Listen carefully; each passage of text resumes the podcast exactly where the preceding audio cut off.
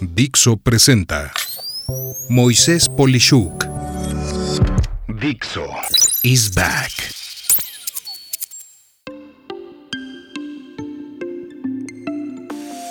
Jefes y empleados, parte 1. Los empleados. Este es el primer episodio de dos en total, donde abordaré una de las divisiones más populares en el medio empresarial, la de los empleados y los jefes. He abordado múltiples temas tanto en mi blog como en mi podcast sobre este complicado ecosistema y ahora quisiera hacerlo desde una perspectiva que aborde múltiples aspectos que, si bien son conocidos, a veces podemos tender a obviar lo obvio y con esto pues no considerar las formas de convivencia y en especial de mejora para ambas partes. Sin más, inicio en este episodio con el aspecto de los empleados.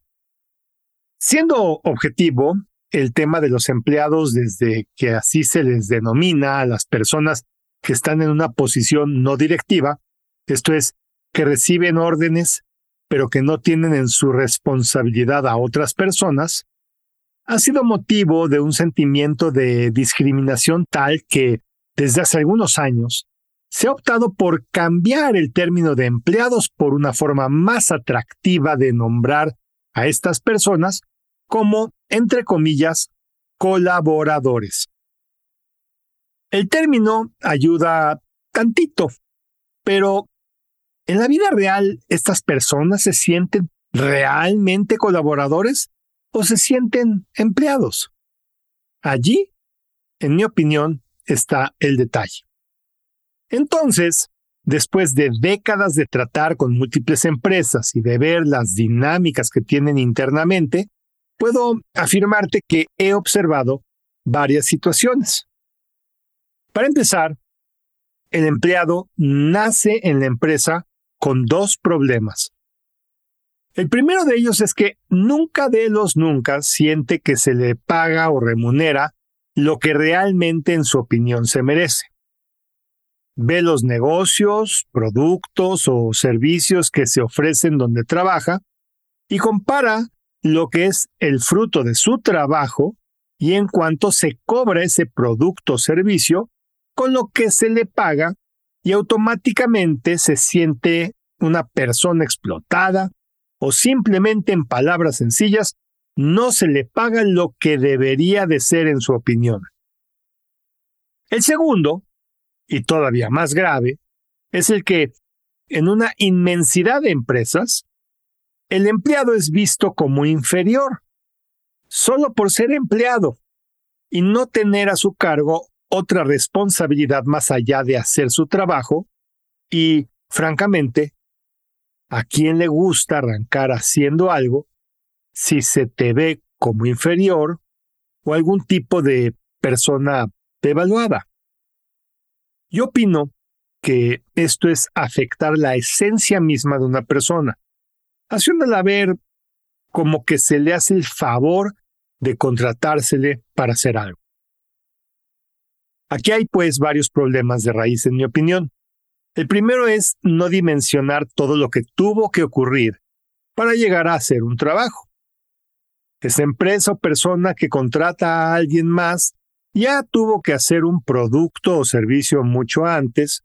Tuvo que pensar en invertir en su práctica profesional o en el producto que ofrece, tuvo que conseguir un lugar físico para efectuar ese trabajo o vender ese producto, y con eso pagar una locura de cosas, desde los servicios básicos como luz, agua o telefonía e internet, hasta la renta, permisos de operación y una locura de cosas más un empleado o colaborador, desde el día uno no piensa ni siquiera en que al ir al baño no haya papel o que al llegar no haya energía eléctrica.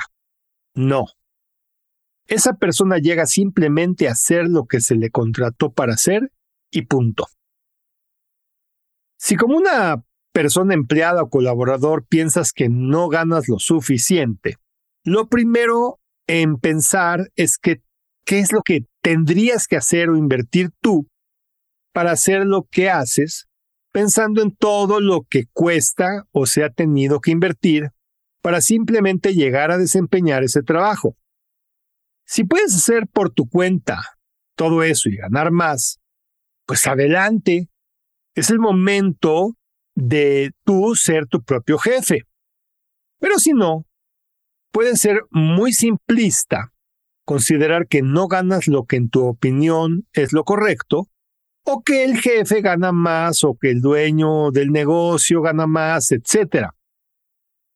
Si es un lugar decoroso, se te ha tenido que proveer de un seguro social, del pago de varios fondos de ahorro para tu vivienda y para tu retiro, en fin, inclusive, sea mucho o poco, se te da lo que yo denomino la droga más poderosa, llamada sueldo, que, sin lugar a duda, cada semana o 15 días, dependiendo de lo que sea el caso, llega a ti. Sí o sí. Aclaro, esto en un lugar honesto y correcto de trabajo. Por otro lado, en esto de los sueldos y salarios hay un tema a tocar que es que a veces los dueños o directivos o socios de un negocio se pasan de vivos y disfrutan pagando menos de lo correcto a sus colaboradores porque, entre comillas, se aguantan. Es más, se ha creado una figura macabra denominada recursos humanos que cuando no funciona como debe, yo le llamaría más bien recursos inhumanos, que deciden de forma arbitraria pagar menos o más en una posición, o postergar ridículamente los crecimientos, o disfrutar ser figuras tiranas que con sus infames criterios deciden el futuro de las personas que trabajan en ese lugar. Sea cual fuera el caso, personas en recursos humanos, socios, dueños de negocios o empleadores de personas, sea lo que sean, aprendan esto. Las personas en principio, siendo empleadas, renuncian a un jefe o superior miserable, no a lo que se les paga.